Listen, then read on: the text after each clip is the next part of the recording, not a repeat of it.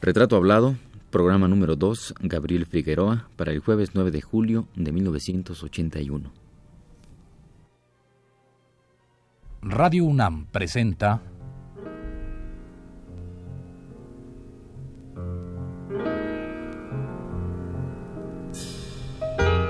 Retrato hablado.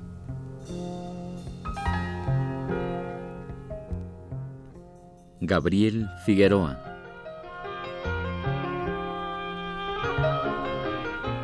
Un reportaje a cargo de Elvira García.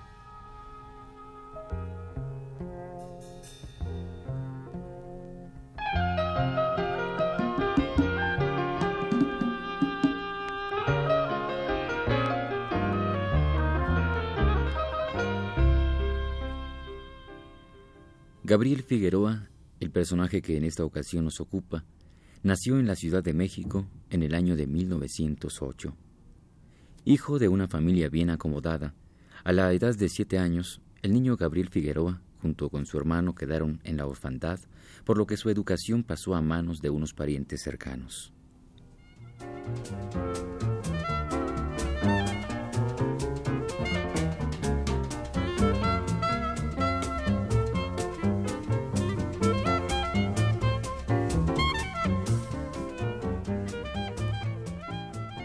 La fortuna de la familia pronto desapareció, por lo que Gabriel y su hermano debieron empezar a mantenerse solos, trabajando, desde la edad de 16 años.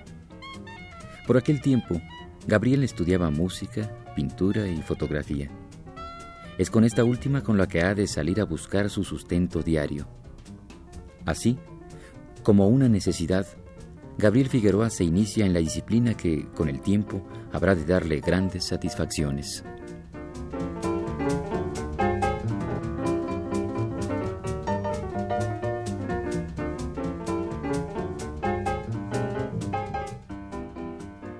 Pero, así como se perdió la fortuna de sus antecesores, Gabriel Figueroa conserva el afán liberacionista de su abuelo materno, don Juan A. Mateos, quien fuera un respetable hombre de letras que defendiera con su pluma las ideas del presidente Benito Juárez. Es su afán de lucha, su necesidad de aprender cada día más cosas y su empeño en ser mejor lo que induce a Gabriel Figueroa a ejercer la fotografía, no como un simple oficio, sino como un verdadero arte que, ya en los años 40, empezará a tener el sello Figueroa.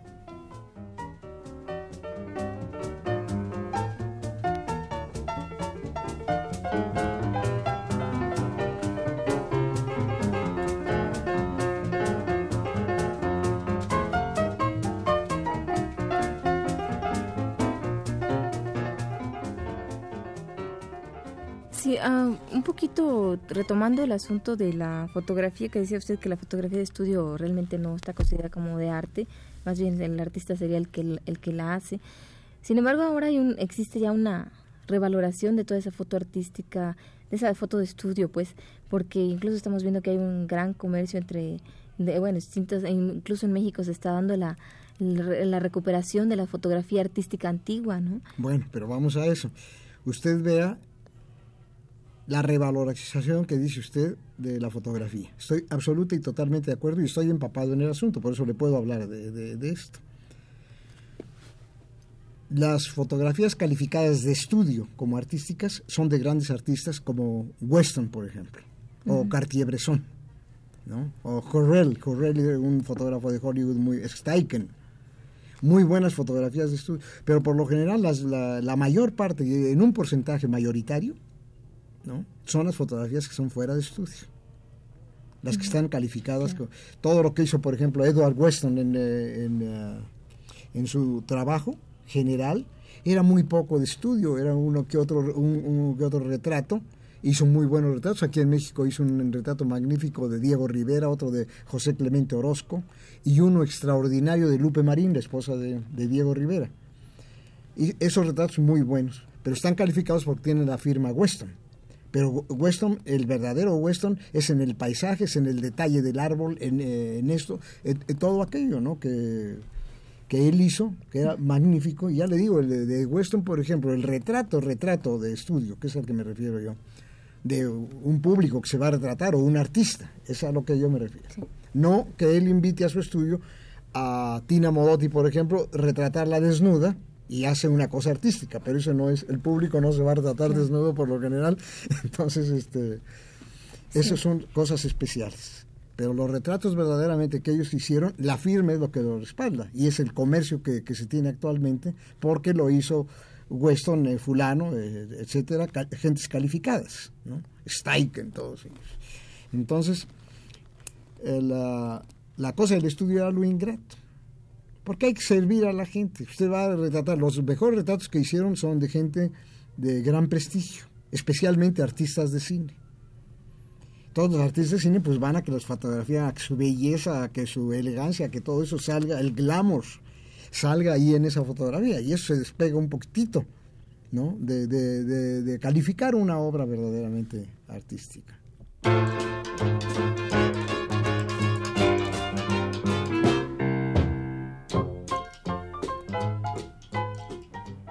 En la formación intelectual y técnica de Gabriel Figueroa como fotógrafo de cine, tienen que ver de manera determinante algunos nombres de personalidades del cine de mediados de los años 30 en Hollywood. Alex Phillips, Jack Drape y Greg Tolan. Es de este último que Figueroa habrá de aprender sus mejores secretos que plasmará posteriormente en el cine mexicano, al que habrá de imprimirle un estilo propio, identificable en todo el mundo. Pero dejemos que el propio Gabriel nos cuente su vida en el cine.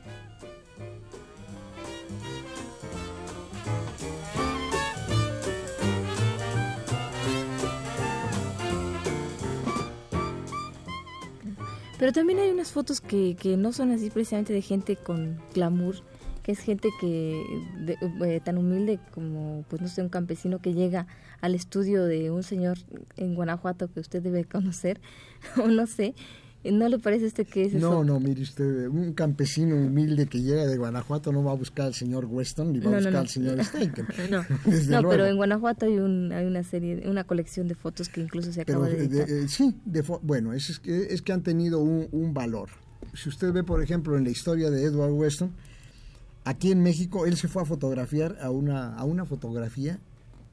Estoy seguro que en esa yo trabajé de chico fotografiando gentes que tenían un forillo pintado con una columna, se eh, una columna con flores artificiales y recargaban ahí a la señora y el señor se ponía o ponían una silla y el señor se sentaba y ella parada y tenía la misma iluminación natural porque no había entonces luz eh, luz artificial y todo era con, luz natural, con ese mismo forillo se retrataba toda la gente, y así son las fotografías estas de usted, magníficas desde luego, porque tenían un gran detalle, tenían una buena calidad, más ahora en las impresiones actuales, que el material fotográfico ha adquirido realmente un avance muy grande, como quitar el grano, como de dar mejor calidad, reveladores, etcétera, toda la técnica moderna de fotografía, pues realza mucho el, eh, trabajo para una presentación de, buena calidad, ¿no?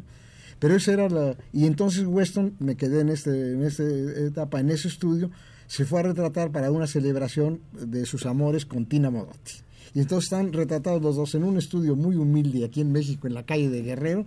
en las colecciones, ahí está el retrato de ellos dos. Ah, sí, no me dije. Que no tiene nada artístico ni nada, es el señor Weston ahí retratado. Claro, pero un poco la contrapartida de él, ¿no? Él que no hacía... Es como, sí, es como muchas veces, eh, si a mí me por hacer una cosa de, de gusto, de guasa o de lo que usted quiera, yo voy al centro, a algún lado donde tienen un, un, forillo de aeroplano y me asomo ahí como si fuera yo aviador y me sacan una fotografía, pero eso de artístico no tiene absolutamente nada, ¿no?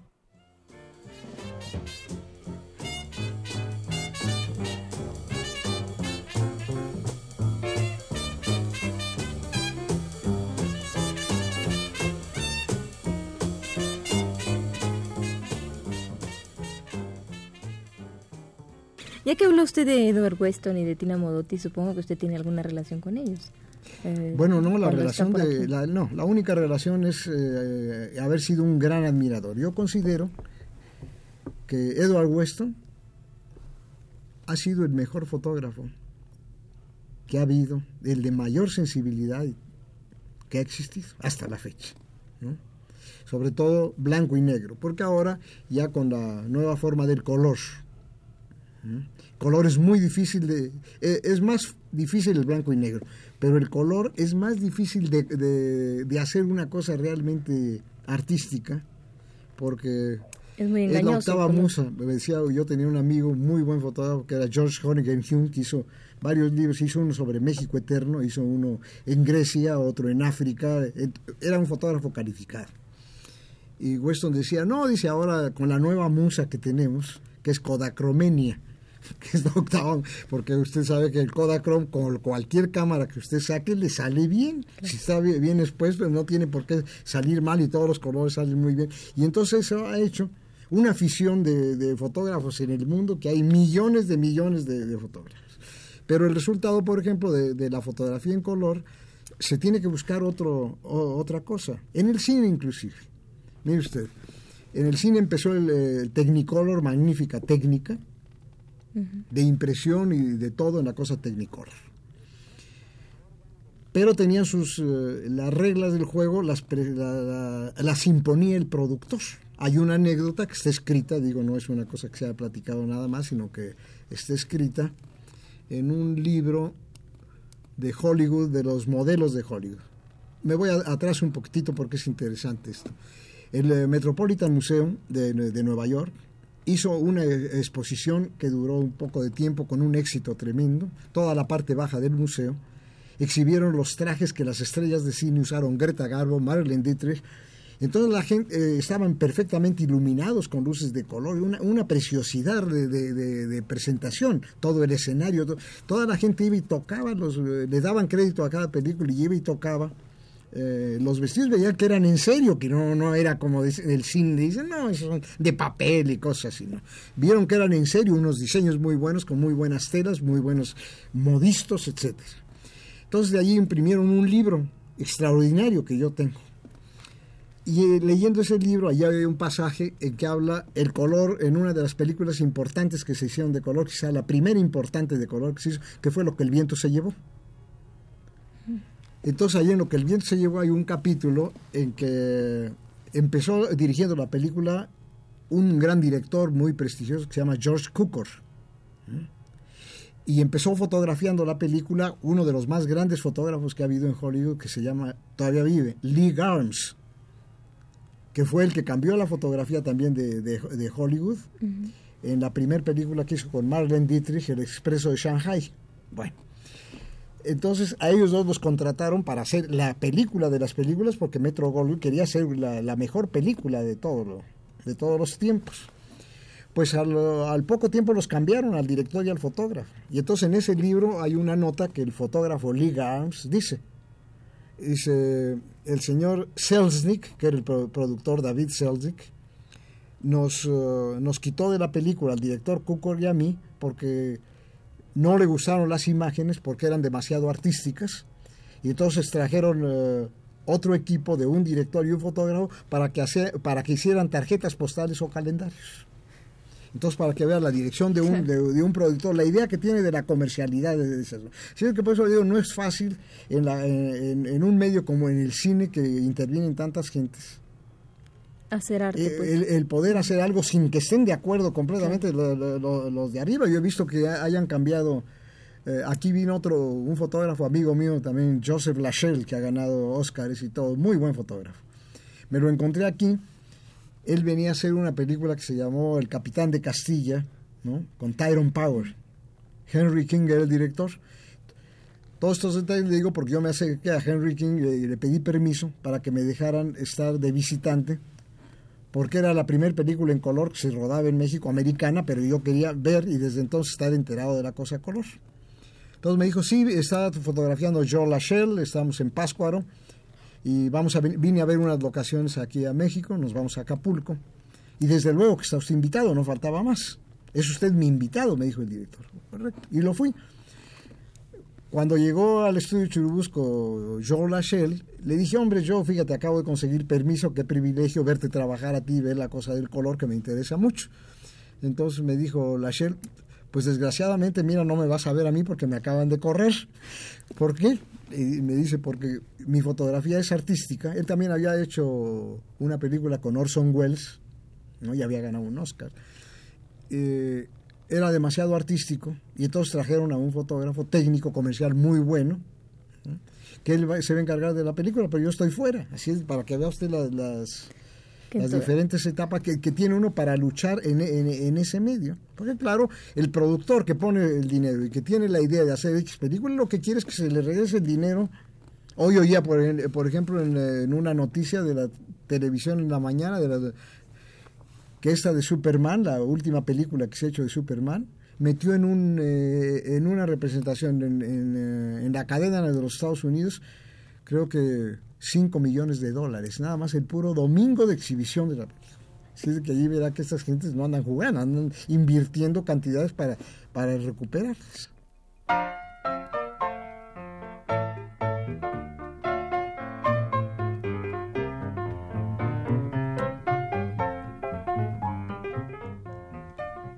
Las figuras del cine mexicano, así como la temática del mismo y sus hacedores, han de venir irremediablemente del cine norteamericano.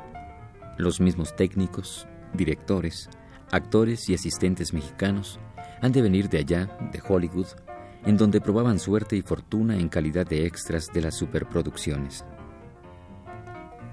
Gabriel Figueroa también se forma con las figuras del cine norteamericano y regresa a México con un equipaje profesional para la fotografía en cine.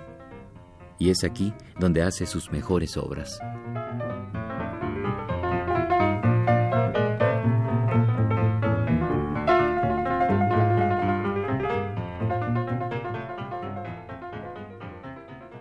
Ahora vea usted una cosa, cuando se busca una, una película que, tenga un fondo artístico 100%, pues tiene usted muchos ejemplos. Barry Lyndon es una de, las películas de los últimos años, ¿no?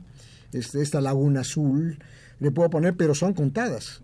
Eh, eh, eh, la película artística nunca ha llegado ni siquiera a un 2% de la producción que se haga, ya sea particular o mundial. ¿Y cómo tiene que hacer, eh, bueno, en este caso, un fotógrafo de, para cine como usted, ¿cómo, cómo tiene que hacer para conciliar los intereses tanto del productor como del director y los suyos mismos? Bueno, es una buena pregunta, pero sí, le voy a explicar a usted cómo fue. Yo desde que entré al cine tenía, ya cuando me hice profesional de director de fotografía, tuve inquietudes de buscar asuntos que yo pudiera realizar y que pudiera darme un paso adelante en mi carrera tuve la suerte de entrar en una compañía que se llamó Films Mundiales, que estaba respaldada por firmas muy fuertes de México, y querían hacer cine. Entonces habían tenido un fracaso en su primer película con unas gentes, entonces eh, el abogado de ellos era amigo mío. Eran eh, Julio Lacó, que era banquero, ¿no? Hipólito Signoré del Palacio de Hierro, este, Carlos Trujé, eran cinco gentes que con un capital, que querían invertirlo en cine. Entonces el abogado me llamó y me dijo, Gabriel, usted es una gente seria, a estos señores les tomaron el pelo, hicieron una cosa muy mala, tienen gran entusiasmo, yo lo presento a usted y usted se compromete y allí no dejen escapar un capital de, de estos gracias a él se debe todas las buenas películas que hicimos en toda, toda esa década, ¿no? Entonces yo me apersoné con estas gentes, formé un grupo de cineastas y entramos en cooperativa con ellos la primera película. A la segunda película ellos nombraron un gerente que fue don Agustín Fink y hicieron la firma Film Mundiales y nos contrataron a todos dijeron, ¿para qué están asociándose ustedes? Eh, nosotros vamos a, poner, los firmamos a todos ustedes para que hagan todo el producto de Film Mundiales. Ustedes escogen lo que hay que hacer. Entonces allí fue un equipo, uno de los mejores equipos que ha tenido en aquella época de México, como equipo el, mejor incuestionablemente.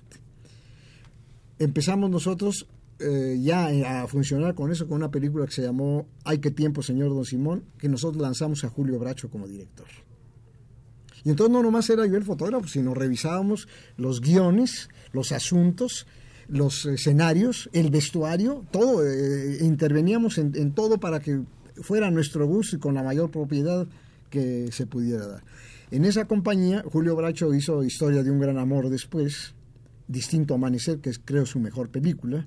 De allí eh, entró el Indio Fernández, fue cuando hicimos equipo con Emilio Fernández y yo. Y la primera película, y la segunda y la tercera fue con Dolores del Río.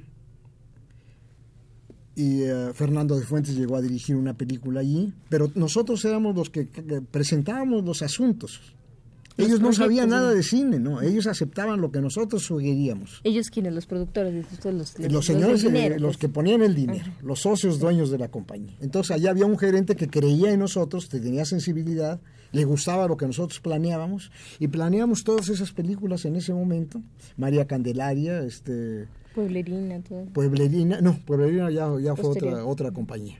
Porque allí lo que resultó es que hicimos toda esa serie de películas y desafortunadamente, planeadas ya le digo por nosotros, eh, nosotros no nos preocupamos porque nos aumentaran el sueldo ni nada, estábamos muy a gusto trabajando ahí.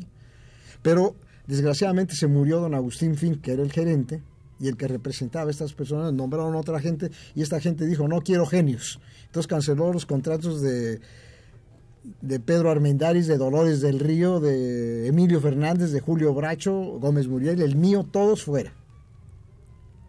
Entonces ya nos fuimos a, trabajar a, otras compañías, ¿no? Planeando también, porque nosotros podíamos hacer proposiciones, etcétera, y es por lo que se ha podido desarrollar, al menos yo en mi, línea he podido desarrollar, yo siendo uno de los eh, organizadores de, de, las películas.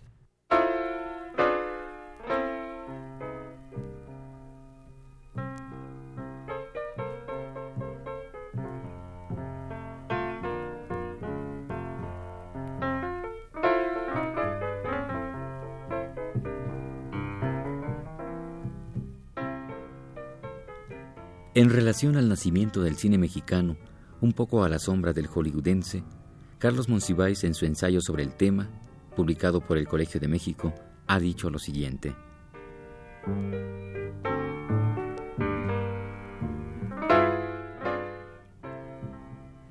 La improvisación y la imitación colonial consolidan el debut mexicano. Hollywood es omnímodo. Ha patentado el Star System, ha develado los dones taumatúrgicos de la exhibición de la riqueza y la vida elegante, y ha vuelto a las cinematografías nacionales, salvo la soviética y algunos realizadores franceses, sucursales en trance perpetuo de adoración. Mimetismo y fetichismo. El cine sonoro en México emerge deseoso de primeras figuras, rostros que catalicen a una comunidad, costumbres que apenas creadas se ostentan como tradición ancestral, lechos barrocos donde triunfe la opulencia señala Monsiváis.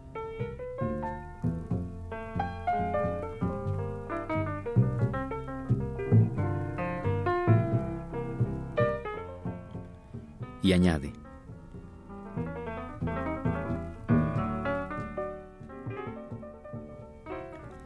La primera certeza es la primera limitación. Solo las estrellas formarán, retendrán y acrecentarán al público. El argumento es lo de menos. La realización no importa. Se forjan directores luego de una complicada experiencia como toreros, galanes o electricistas. Se dispone de una enorme ventaja inicial, la ausencia de subtítulos que permite captar a las masas analfaetas, sentencia Monsiváis.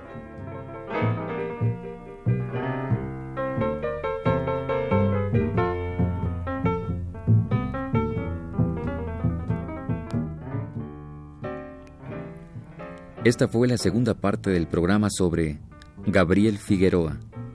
Le invitamos a escuchar la siguiente el próximo jueves a las 22.15 horas. Gracias por su atención.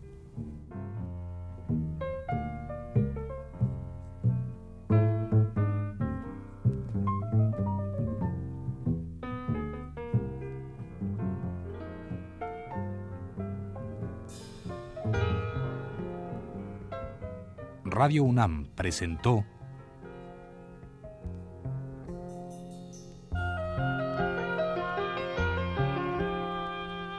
Retrato Hablado. Gabriel Figueroa.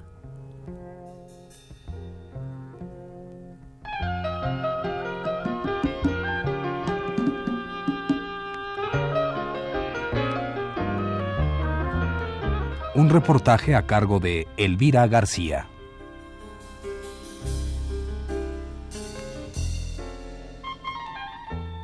Guión y producción general de Elvira García para Radio UNAM. Realización técnica de Abelardo Aguirre en la voz de Fernando Betancourt.